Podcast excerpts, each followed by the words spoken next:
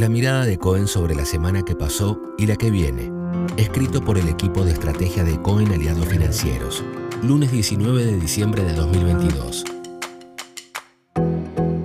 Sin tomar medidas de fondo, el gobierno logró alejar los temores de un ajuste cambiario desordenado, al menos en el corto plazo, con una devaluación selectiva y temporal que favoreció al complejo sojero con un tipo de cambio más competitivo el ajuste en el dólar turista y un refuerzo del control de las importaciones, el Banco Central logró recomponer reservas internacionales que le darán más espalda para afrontar un 2023.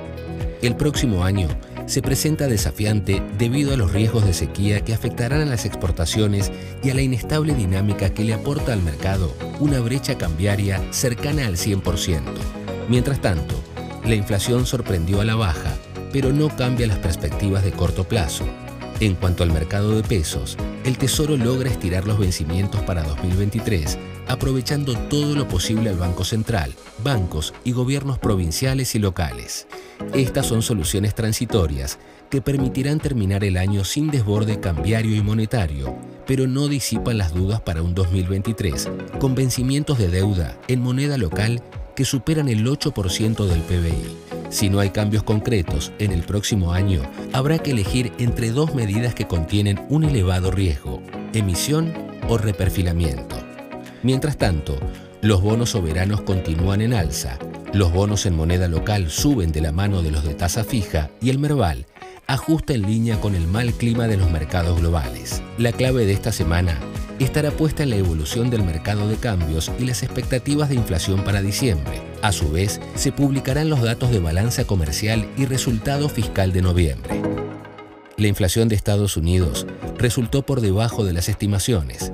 Sin embargo, la preocupación por la desaceleración de la actividad llevó a los mercados a cerrar una nueva semana en rojo. La Fed y el Banco Central Europeo cumplieron con las expectativas y anunciaron subas de 50 puntos básicos, pero sus discursos más hawkish para 2023 llevaron preocupación a los inversores.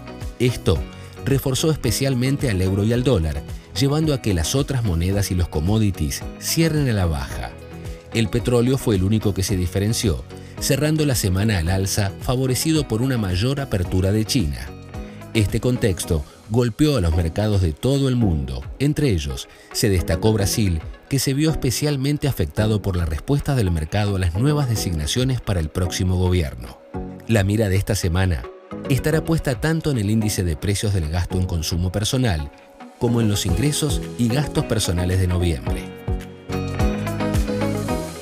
El presente informe publicado por CONSA. Su objetivo es brindar información general y no constituye de ningún modo oferta, invitación o recomendación de inversión alguna ni oferta pública. CONSA no asume responsabilidad alguna explícita o implícita en cuanto a la veracidad o suficiencia de su contenido. Todas las opiniones o estimaciones vertidas están sujetas a las variaciones intrínsecas y extrínsecas de los mercados.